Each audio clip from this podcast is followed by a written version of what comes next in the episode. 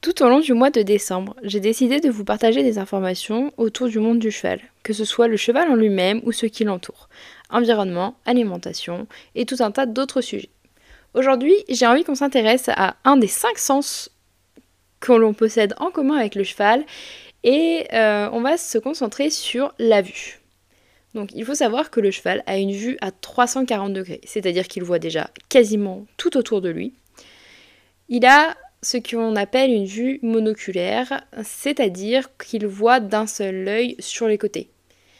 Ça va lui permettre de détecter rapidement les mouvements et euh, ce qui va se passer de chaque côté de ses yeux, de son corps.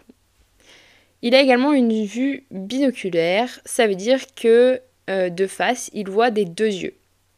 Ça va lui permettre d'appréhender beaucoup plus les distances Petite information, lorsque le cheval a la tête haute, il voit mieux.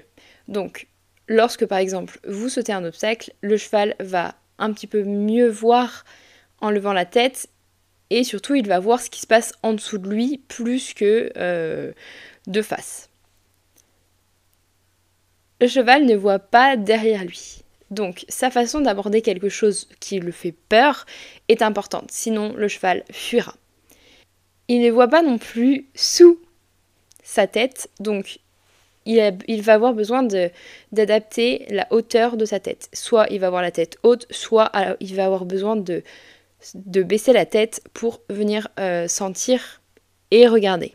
Les vibrisses qui se retrouvent sur le nez euh, transmettent des vibrations à un organe sensoriel qui lui permet d'être prévenu de ce qu'il ne voit pas. Donc, il a des outils qui lui permettent quand même d'appréhender ce qui se passe autour de lui, même lorsqu'il ne voit pas. Le pâturage nocturne représente 20 à 50% du temps de pâturage parce que le cheval possède une bonne vision nocturne grâce aux cellules de sa rétine qui réfléchit la lumière captée. L'adaptation à un changement de lumière peut se montrer très lente et il lui faut beaucoup d'adaptation.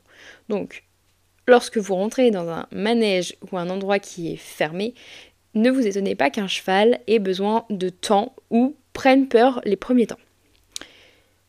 Voilà pour les informations du jour, j'espère que cela vous aura plu. N'hésitez pas à me dire si vous avez quelque chose à partager sur la vue du cheval et on se retrouve très bientôt